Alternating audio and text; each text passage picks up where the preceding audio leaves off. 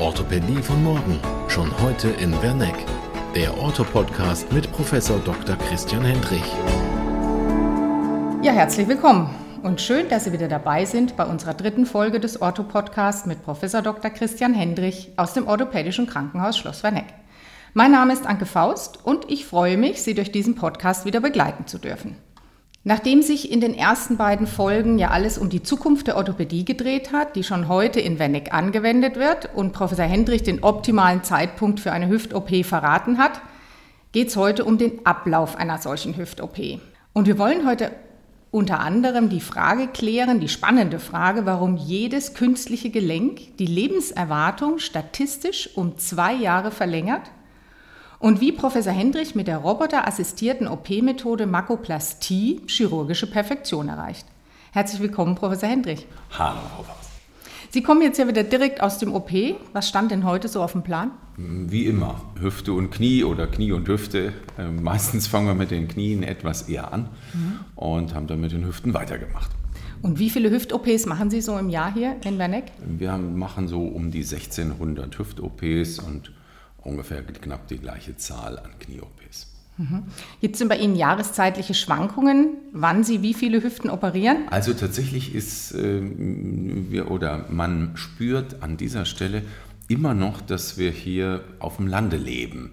Also erst muss die Ernte drin sein und dann lasse ich mir die Hüfte operieren.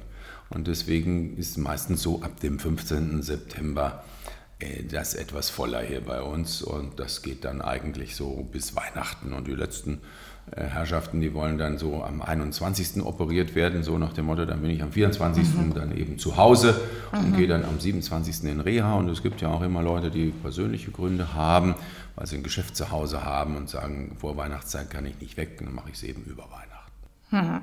Ja, ist ja auch verständlich. Wenn ich mir, jetzt stellen wir uns mal vor, ich habe also alle habe mich entschieden mit ihrer Expertise und Beratung, ich möchte jetzt meine Hüfte operieren lassen. Dann sind ja sicherlich verschiedene Voruntersuchungen nötig. Wo gehe ich denn dahin? Welche sind nötig und wo lasse ich sie machen? Beim Hausarzt, beim Niedergelassenen, bei Ihnen? Also wir, das, ich glaube, nach wie vor äh, schwöre ich auf das persönliche mhm. Arzt-Patient-Verhältnis. Und ich, wir sehen natürlich die meisten Patienten doch einmal in unserer Zweitmeinungssprechstunde hier da mhm. kann man seinen Operateur im Grunde genommen auch dann schon mal kennenlernen und vor allen Dingen eben auch doch den Augenkontakt knüpfen. Mhm. Und das halte ich äh, nach wie vor für ganz, ganz wichtig, um Ängste abzubauen und auch um die Fragen vielleicht nochmal zu stellen, die einem besonders wichtig sind. Und dazu bieten wir eben diese Zweitmahnungssprechstunde an, wo wir die chirurgischen Themen alle abarbeiten, wo wir auch uns die Röntgenbilder gemeinsam mhm. angucken. Und eventuell reichen die Röntgenbilder dann sogar schon für die Operationsplanung aus. Dann kriegt der Patient mit dem OP-Termin auch noch eine entsprechende Checkliste. Die arbeitet er möglichst mit seinem Hausarzt, der ihn am besten kennt, durch. Wir schmeißen auch keine Fremdbefunde weg, sondern wir freuen uns über alles, was er mitbringt an mhm. Laborwerten, EKG, was notwendig ist, äh, wie zum Beispiel nochmal eine Blutgruppenbestimmung. Das macht man dann nochmal bei uns im Hause. Aber die, wir verlassen uns eigentlich da sehr gut auf die Zusammenarbeit mit unseren niedergelassenen Kollegen.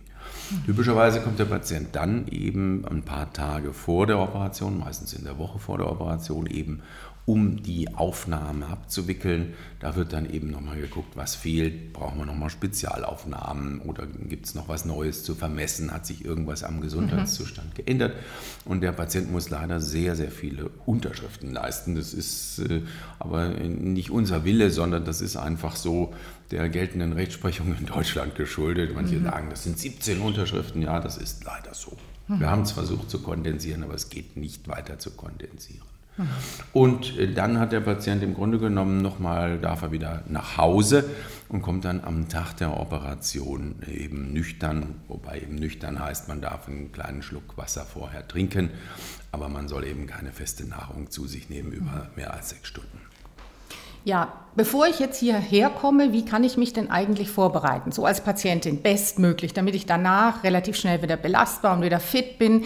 Ich habe mal gehört, äh, man sollte sich um seinen Stichwort Muskelaufbau kümmern. Aber kann ich das denn überhaupt, wenn ich eine schmerzgeplagte Hüftpatientin bin? Ja, das äh, würde ich auch so nicht empfehlen. Mhm. Also wir freuen uns eigentlich immer, wenn der Patient, ich sag mal, in einer gewissen Abnehmphase ist weil leider natürlich die meisten Patienten hm, auch ein Gramm zu viel haben. Mhm. Und ähm, also richtig Muskelaufbau, sodass der Muskel dann auch möglicherweise noch angespannt und tonisiert ist, das wollen wir gar nicht. Mhm. Äh, das kann der Patient eigentlich dann viel besser wieder machen, wenn das Gelenk schmerzfrei ist. Mhm. Vor allen Dingen, das Wichtigste aus meiner Sicht ist, der Patient soll sich bei der Vorbereitung nicht wehtun. Also Aha. er soll eine Sportart, zum Beispiel Fahrradfahren oder Schwimmen, nehmen oder spazieren gehen oder die Nordic Walking Stöcke dazu nehmen, mit der er ein, also ein bisschen in Action ist und auch ein bisschen Kalorien abbaut oder Kalorien verliert. Aber also richtig gezieltes Muskeltraining eher nein. Was, mhm. wenn man das ganz optimal haben will, dann kann man unter Umständen mal ein G-Training mit den Unterarm-G-Stützen mit einem Physiotherapeuten machen, mhm. dass man das nicht nach der Operation lernen muss, sondern dass man die schon eingestellt hat und damit auch sich schon so ein bisschen zurechtfindet. Mhm. Stichwort Hygiene. Als Hygieniker, Sie haben ja da auch eine Zusatzausbildung gemacht, legen Sie hier im Schloss Krankenhaus sehr viel Wert darauf. Es gilt ja, die Infektionen mit multiresistenten Keimen zu vermeiden. Und daher habe ich gehört, kriegt der Patient auch eine kleine Hausaufgabe auf, die er schon vorher zu Hause machen kann. Und ich gehe mal schwer davon aus, eine reine Dusche genügt da nicht. Nein, wir haben eine spezielle Dusche und da geben wir dem Patienten ein, ich nenne es jetzt mal, das ist kein Rezept, sondern es ist ja, kann ja sicher jeder kaufen und es ist mhm. tatsächlich auch ganz, ganz sinnvoll, das vor jedem operativen Eingriff auch zu machen, nicht nur für die Hüfte oder das Knie. Aber da hat man also gute Erfahrungen damit. Es ist ein spezielles Waschset und dieses Waschset hat eben äh, etwas, womit man die, den, den, eben den Genitalbereich und die Achseln waschen kann, aber auch die Haare und einfach die Anzahl der auf der Haut sitzenden Keime vermindern kann. Und dazu mhm. kommt eben auch noch eine Nasensalbe, ein Nasengel, weil also wir nichts mehr fürchten als die Keime des Patienten, die er in seinem Nasenrachenraum trägt. Und das hat sich bewährt, da gibt es sehr gute Studien drüber, dass man damit einfach quantitativ die Zahl der Infektionen senken kann. Und das soll der Patient zu Hause drei bis vier Tage vor der Operation machen. Da gibt es eine Anleitung dazu. Mhm. Und das ist, äh, glaube ich, eine, eine sehr, sehr gut investierte Zeit und Mühe. Mhm. Lassen Sie uns doch mal die Gelenkprobleme, die eben entstehen können bei der Hüfte, zusammenfassen, mit denen die Menschen hier zu Ihnen kommen. Na gut, zu 90 Prozent sind das Schmerzen. Und äh, vielleicht sogar noch mehr. Also der Schmerz ist das, was den Patienten herbringt. Aber es sind manchmal auch Bewegungseinschränkungen, die den Patienten bestimmte Dinge nicht mehr machen lassen. Und es ist unter Umständen im höheren Alter auch der Verlust an Aktionsradius, dass man sagt, ich kann an diesem oder jenem nicht mehr teilnehmen. Also das ist, glaube ich, wird vielleicht auch unterschätzt, äh, dass, dass tatsächlich die Leute dann kommen und sagen, ich, ich, ich kann nicht mehr laufen. Ja, mhm. vom Schmerz her geht es noch, aber ich kann nicht mehr laufen. Und da ist die Hüfte unser Dreh- und Angelpunkt, äh, bei dem man eben sehr viel bewegt, weil letztlich die Hüfte natürlich auch Fernwirkungen auf die Wirbelsäule hat. Und eine gut funktionierende Hüfte ist im Grunde genommen auch ein, eine Voraussetzung für ein selbstständiges Leben. Ist denn dann die Arthrose die häufigste medizinische Ursache? Ja, wobei man eben Arthrose äh, als Erkrankung des Gesamtgelenkes ist, wenn man so will, ja, dann letztlich die Endstrecke aller anderen Hüfterkrankungen. Und diese äh, ist dann eben typisch Schmerzen, Bewegungseinschränkung mhm. und natürlich auch Einschränkung des Aktionsrats. Jetzt haben Sie ja hier diese moderne OP-Methode, die Makoplastie, eingeführt. Wer von Ihren Patienten kommt denn in den Genuss dieser Methode? Also im Prinzip kann man das bei jedem Patienten machen, wobei weil der Aufwand, der technische Aufwand ist etwas höher als bei der Standardoperationsmethode. Es dauert einfach 10 bis 15 Minuten länger. Der Patient braucht auch die Computertomographie im Vorfeld. Und deswegen muss man das vielleicht abwägen. Eine moderne Hüftendoprothese dauert nicht selten nur 45 Minuten und ist mit einem entsprechend geringen Blutverlust vergesellschaftet. Mhm. Wenn man jetzt einen etwas älteren Patienten hat, der eine einfache chirurgische Situation hat, dann sind 15 Minuten auf die 45 Minuten drauf eventuell doch schon viel. Mhm. So, für diesen Patienten bietet sich das nicht an. Es bietet sich aber an, bei allen Patienten, die besondere Beckensituationen haben, die Verformungen des Hüftgelenkes haben, die anders schwieriger zu beherrschen sind. Und für diese Patienten machen wir das eigentlich dann bei allen Patienten, also bei allen schwierigen Patienten. Mhm. Und dann haben wir noch eine Gruppe äh, von Patienten, die sagen, also Beinlänge ist ganz wichtig. Ja, typischerweise äh, bekommt man zu 95 Prozent eine identische Beinlänge hin oder das ist auch besser als vorher. Durch die Arthrose geht ja meistens etwas Beinlänge verloren. Mit der Makoplastie kann man diese Bein, diese Beinlängenthematik noch besser eingrenzen. Und äh, ja, ich will mal sagen, jetzt eine Garantie kann man da auch nicht geben, aber die Firma sagt, also wir haben immer einen Bereich von plus minus drei Millimetern, sodass man sagt, äh, das ist sehr präzise. Eine Beinlängendifferenz, die der Patient spürt, sollte damit sicher zu vermeiden sein. Also es gibt tatsächlich Patienten, die eine Beinlängendifferenz aufgrund von Arthrose selber spüren. Ja, dadurch, dass die Arthrose ja allmählich kommt, spüren die das dann seltener, mhm. aber äh, merken es eben vielleicht doch an den Hosenbeinen und äh, mhm. das hängt auch ein bisschen mit der Wirbelsäule zusammen, wie die Wirbelsäule vielleicht etwas verbogen ist oder wie die Wirbelsäule sich angepasst hat. Und es kommen auch viele Patienten, die sagen, bitte gleich mir das aus. Oder es kommen Patienten, die eine andere Hüfte auf der anderen Seite haben und sagen, pass auf, da ist das ein bisschen zu lang, könntest du mir das ausgleichen. Und wenn das schwierig zu werden droht, dann kann man mit der Makoplastie sich häufig noch helfen und die Sache einfacher gestalten. Okay, jetzt muss ich nochmal nachhaken. Wo, also durch die Arthrose verkürzen sich Beine in der Regel? Typischerweise. Okay, und Sie können mit der Makoplastie dann dieses Bein wieder verlängern? Ja, das tun wir mit jeder Hüfte im Prinzip. Das wird mhm. die Hüfte ja aus der Arthroseposition wieder herausbringen. Mhm. Deshalb sagen auch viele Patienten nach der Operation, ich habe das Gefühl, das Bein ist länger. Und das das Gefühl stimmt, selbst mhm. wenn das Bein vielleicht gar nicht länger ist, weil wir ja diese Arthroseposition wieder verlassen und eine normale Position. Und dann sage ich diesem Patienten, wartet bitte mal sechs Wochen, nach sechs Wochen spürst du das nicht mehr, nach sechs Wochen ist das, gewöhnt. was tatsächlich gleich lang ist, auch für dich gleich lang spürbar. Mhm. Und warum ist es auch so wichtig? Weil sich im Skelett fortsetzt, dass man dann hier oben auch nicht schief steht oder ist das eher nicht das Problem? Das kann ein Problem sein, aber die Patienten, die zu uns kommen, sind ja meistens meistens ein bisschen älter. Mhm. Das heißt, da ist häufig das, ist die Wirbelsäule auch in einer gewissen Stellung fixiert und nur zum Teil beeinflussbar. Mhm. Das muss man mit so ein bisschen Augenmaß machen. Mhm. Sie haben es vorhin schon angefangen zu erwähnen, die Vorteile der Makoplastie gegenüber der herkömmlichen Methode. Das war der geringere Blutverlust. Gibt es noch weitere? Ja, also den geringen Blutverlust können wir mit und ohne Makoplastie eben durch die minimalinvasive Technik mhm. gewährleisten. Die Makoplastie äh, erzeugt eine ganz exakt definierte anatomische Stellung von Hüftpfanne und auch mit der, mit der Relation zum Hüftschaft. Und das ist manchmal bei bestimmten anatomischen Voraussetzungen einfach dann noch das Tüpfelchen auf dem i. Man hat dann den Eindruck, diese Patienten sind dann noch mal ein kleines bisschen flinker wieder auf den Beinen, weil man eben die ja gradgenau, halbgradgenau die Pfannenposition einstellen kann und also so wie die Hüfte an den Ort festlegen kann, wo sich die Hüfte später dreht.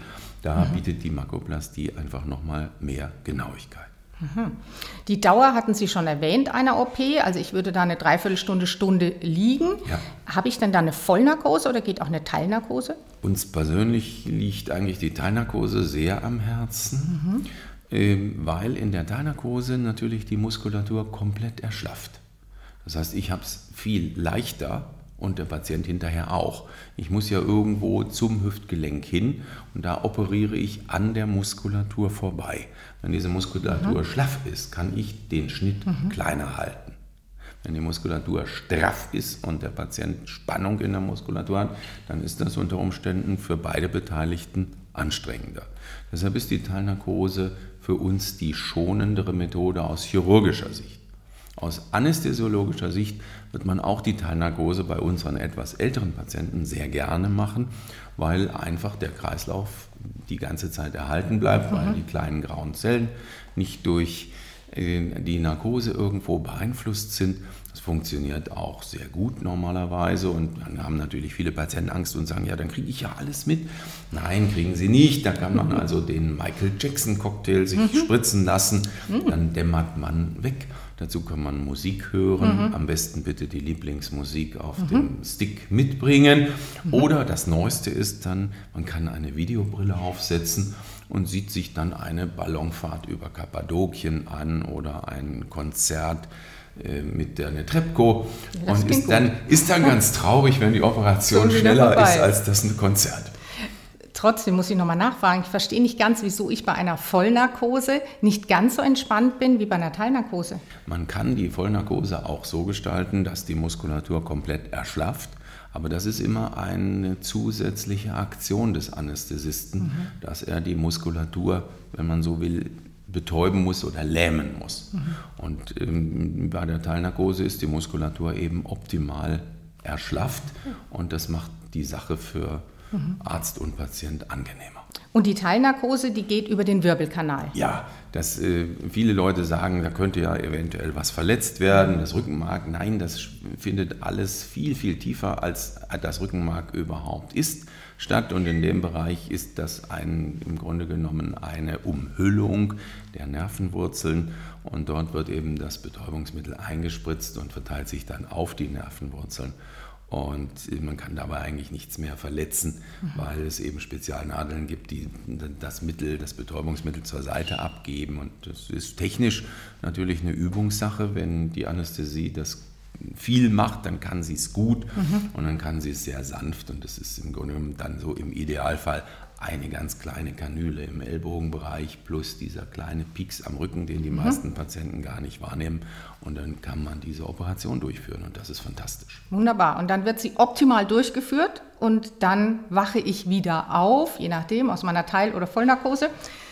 Jetzt weiß man ja, dass es dann doch Schmerzen gibt. Also das heißt, Sie kümmern sich dann um die Schmerzen. Sie haben da eine medikamentöse Versorgung, nehme ich an. Mich würde aber vorher trotzdem mal interessieren, was tut denn genau weh? Also bei der Hüfte kann ich mir vorstellen, da wird ja eine Prothese in den Oberschenkelknochen eingebracht. Kann denn Knochen schmerzen oder schmerzen, schmerzt der Hautschnitt, der dann genäht wurde? Mhm. Also das ist äh, völlig verrückt. Die Hüfte tut nicht weh. Mhm. Und also das Extremste, was ich mal erlebt habe, war, dass ein Patient eben in dieser Teilnarkose, als wir die Hüfte operiert hatten und er war eben bei der quasi bei der Operation aktiv dabei mhm. und dann plötzlich sagte, jetzt ist der Schmerz weg. Die Hüfte ist eines unserer, einer unserer schmerzlosesten Eingriffe überhaupt. Und es gibt also bei der Vollnarkose noch eine ganz kurze Schmerzzacke unmittelbar nach dem Erwachen. Da muss der Anästhesist dann mit Schmerzmitteln gegensteuern. Bei der Teilnarkose, die Patienten sagen sehr häufig, den letzten Schmerz, den ich an der Hüfte verspürt habe, war vor Einleitung der Teilnarkose. Mhm. Und wenn ich dann abends zu den Patienten hingehe, dann sagen die Patienten, ja, ich habe ja schon so viele Schmerzmittel bekommen. Die haben noch gar keins bekommen. Die Hüfte ist im Anschluss an die Operation bei den meisten Patienten ein schmerzloses, zumindest sehr, sehr schmerzarmes operatives Verfahren. Und das ist das große Wunder des künstlichen mhm. Hüftgelenkes, äh, was auch diese hohe Patientenzufriedenheit von 97 Prozent mhm. ausmacht, dass die Leute sagen, der Schmerz ist dann weg und der ist nach der Dreiviertelstunde weg. Und das ist das große Wunder, was äh, uns auch als Profis eigentlich mhm. jeden Tag wieder begeistert, mhm. wenn, wenn die Patienten sagen, ich bin durch diese Operation nicht krank geworden, vom Kreislauf geht es mir gut, mhm. der Schmerz ist weg mhm. und sie haben noch gar keine großen Schmerzmittel bekommen. Man soll dann die nächsten Tage ähm, so ein bisschen Schmerzmittel geben. Das sind auch starke Schmerzmittel, aber in sehr geringer Dosierung. Und warum? Ja gut, es gibt natürlich einen Bluterguss. Mhm. Wir verdünnen ja das Blut des Patienten sehr stark. Der Patient hat heute eher mal einen Bluterguss an der Hüfte. Das macht dem einen oder anderen auch ein bisschen Schwierigkeiten. Ich sage dann immer, das ist der berühmte Pferdekuss. Die, die mhm. etwas Älteren wissen noch, was ein mhm. Pferdekuss ist. Und äh, das wird meistens nicht als zu schlimm wahrgenommen. Aber mhm. das ist dann auch kein Gelenkschmerz mehr, sondern das ist einfach die Schwellung in den Weichteilen. Und da kann man dann ein bisschen mit Lymphdrainage gegensteuern. Dafür braucht man noch ein bisschen die Schmerzmittel. Insgesamt ist die Hüfte die größte Überraschung für Arzt und Patient mhm. oder in diesem Falle für Patient, für den Arzt aber auch jedes Mal neu, dass der Patient nach der Hüfte weitgehend schmerzfrei ist. Ja, jetzt haben wir es ja schon verraten. Unsere potenziellen Patientinnen und Patienten wissen jetzt schon Bescheid.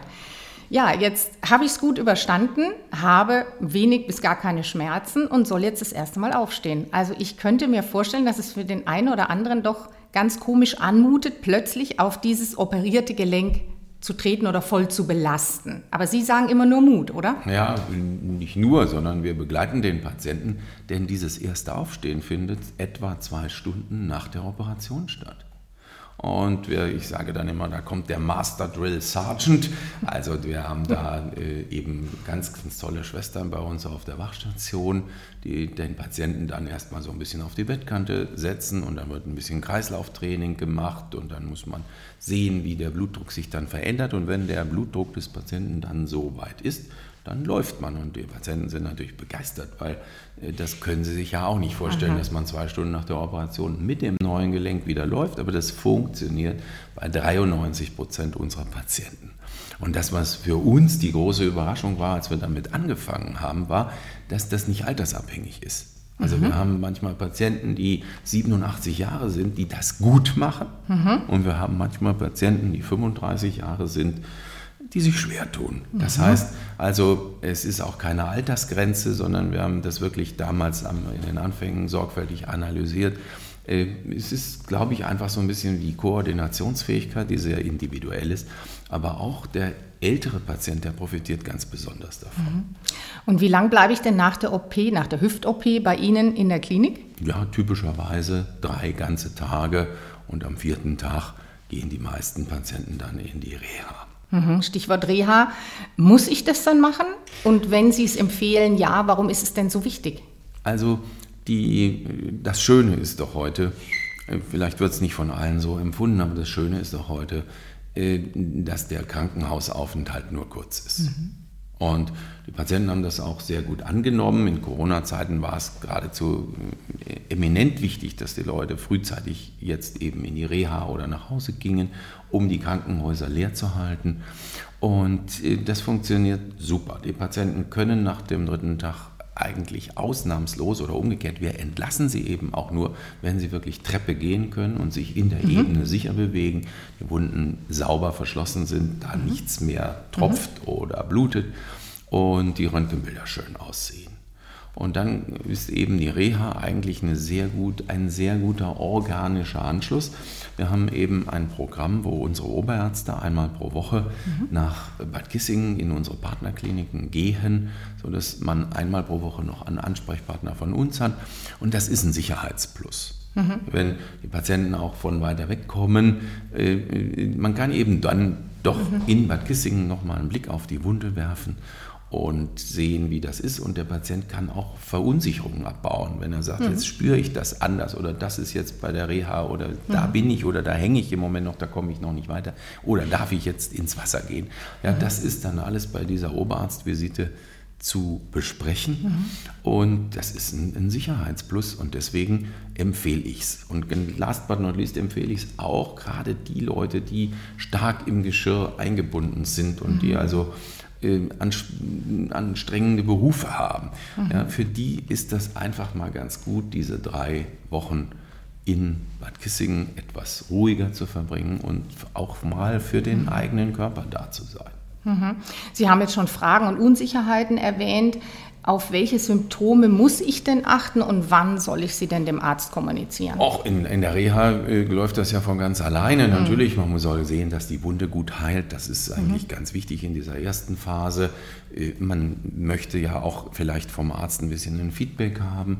Ist meine Laufleistung jetzt schon adäquat oder mhm. möchtest du mich schneller haben oder soll ich ein bisschen langsamer tun? Wobei wir ja durchaus äh, dem Patienten da gerne auch Zeit geben. Mhm. Ja, ist die Medikation richtig? Kann ich das eine oder andere vielleicht schon weglassen? Brauche ich wirklich noch so viel Schmerzmittel?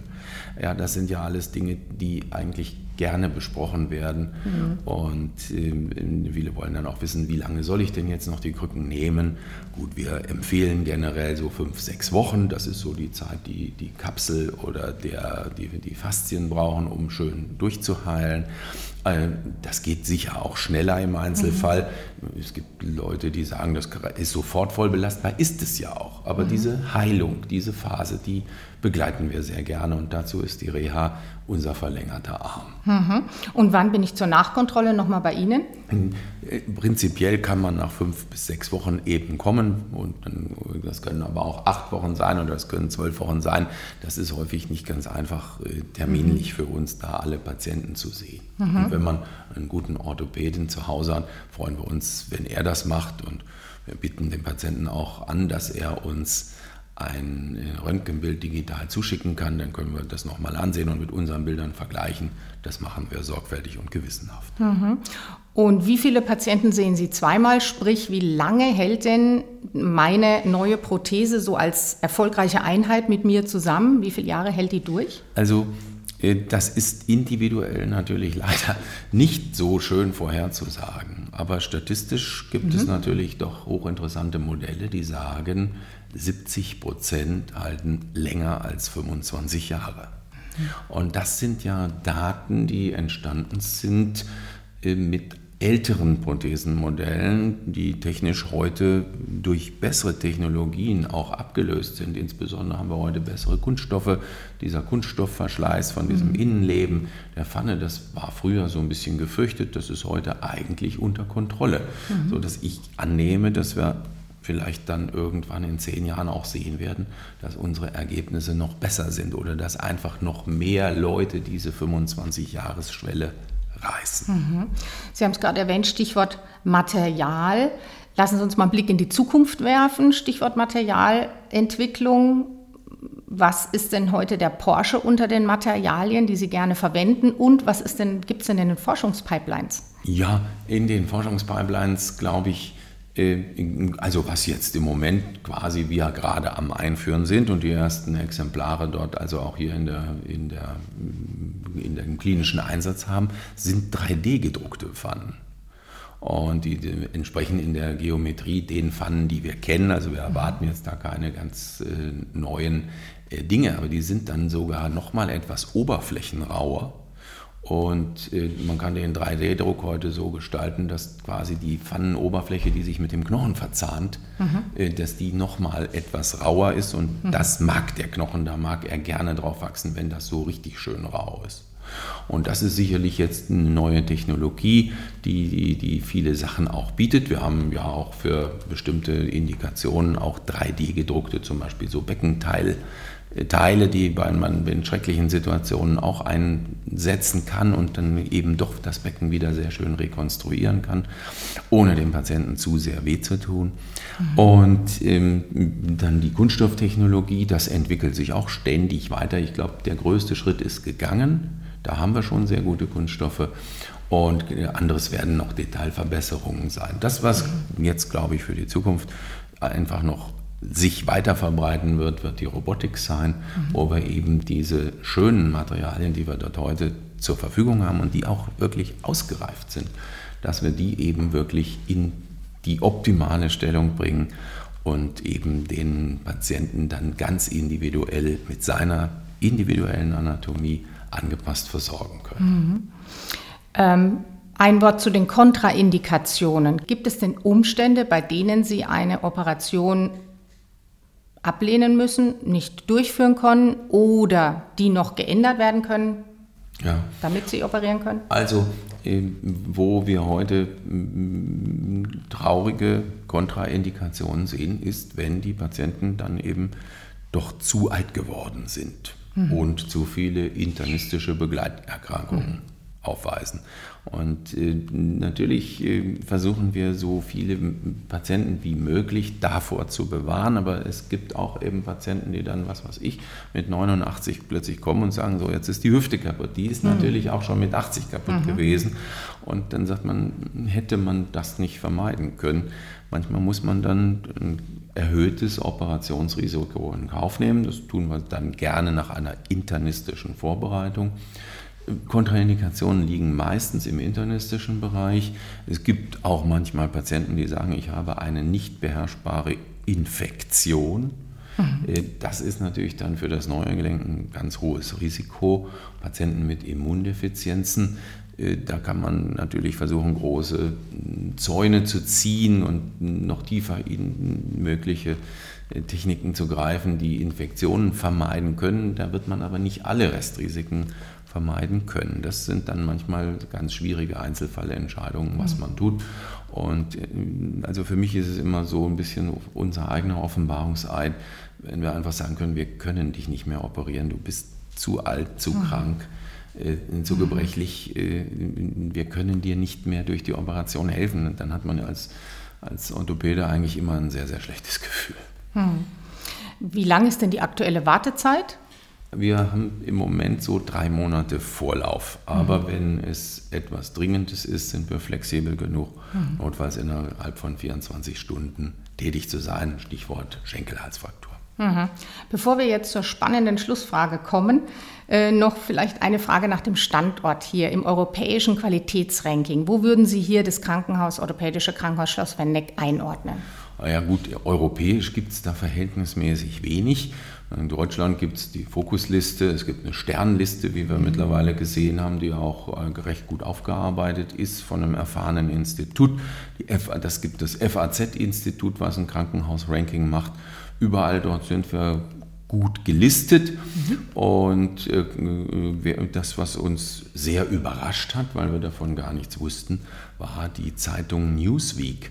Und die hat tatsächlich mhm. einige deutsche Kliniken sehr hoch gerankt international, was mich so ein bisschen verwundert hat, dass wir da im gleichen Atemzug genannt werden, auch nicht nur wir alleine, auch andere Kollegen äh, mit amerikanischen Spitzeninstituten. Und äh, das ist, finde ich, für die deutsche Orthopädie ein ganz großer Erfolg. So, zu Beginn des Pod der Podcast-Folge dieses Mal hatten wir ja angedeutet, dass ähm, ein Gelenk, ein künstliches Gelenk die Lebenserwartung statistisch um zwei Jahre verlängern kann. Warum ist das so? Also wenn man in, bei Patientenveranstaltungen das so sagt, dann fangen die Patienten meistens an zu lachen, weil es mhm. nicht so auf der Hand liegt. Aber Leben ist Mobilität. Mhm. Und wenn man eben, wie es so schön heißt, am Leben teilnehmen kann, weil man mobil ist, dann hat man auch mehr geistige Ansprache, man trifft mehr Freunde, man ist mehr unterwegs, man kann reisen und all das macht das Leben lebenswert und mhm. macht vor allen Dingen auch die Zeit, die man an, statistisch an Leben mhm. gewinnt, natürlich wertvoller. Und da äh, ist es für einen Orthopäden ein gutes Gefühl, dass man da einen Beitrag liefern kann. Ja, das ist doch ein schönes Schlusswort. Vielen, vielen Dank für die Zeit, die Sie sich wieder genommen haben, Professor Hendrich. Wir haben, denke ich, die wichtigsten Fragen um die Hüft-OP geklärt. Und allen Patientinnen und Patienten, die bei denen eine Hüft-OP ansteht, wünschen wir natürlich gutes Gelingen und rasche Genesung, viel Spaß mit der wiedergewonnenen Lebensqualität und machen Sie das Beste draus. Vielen Dank, Frau.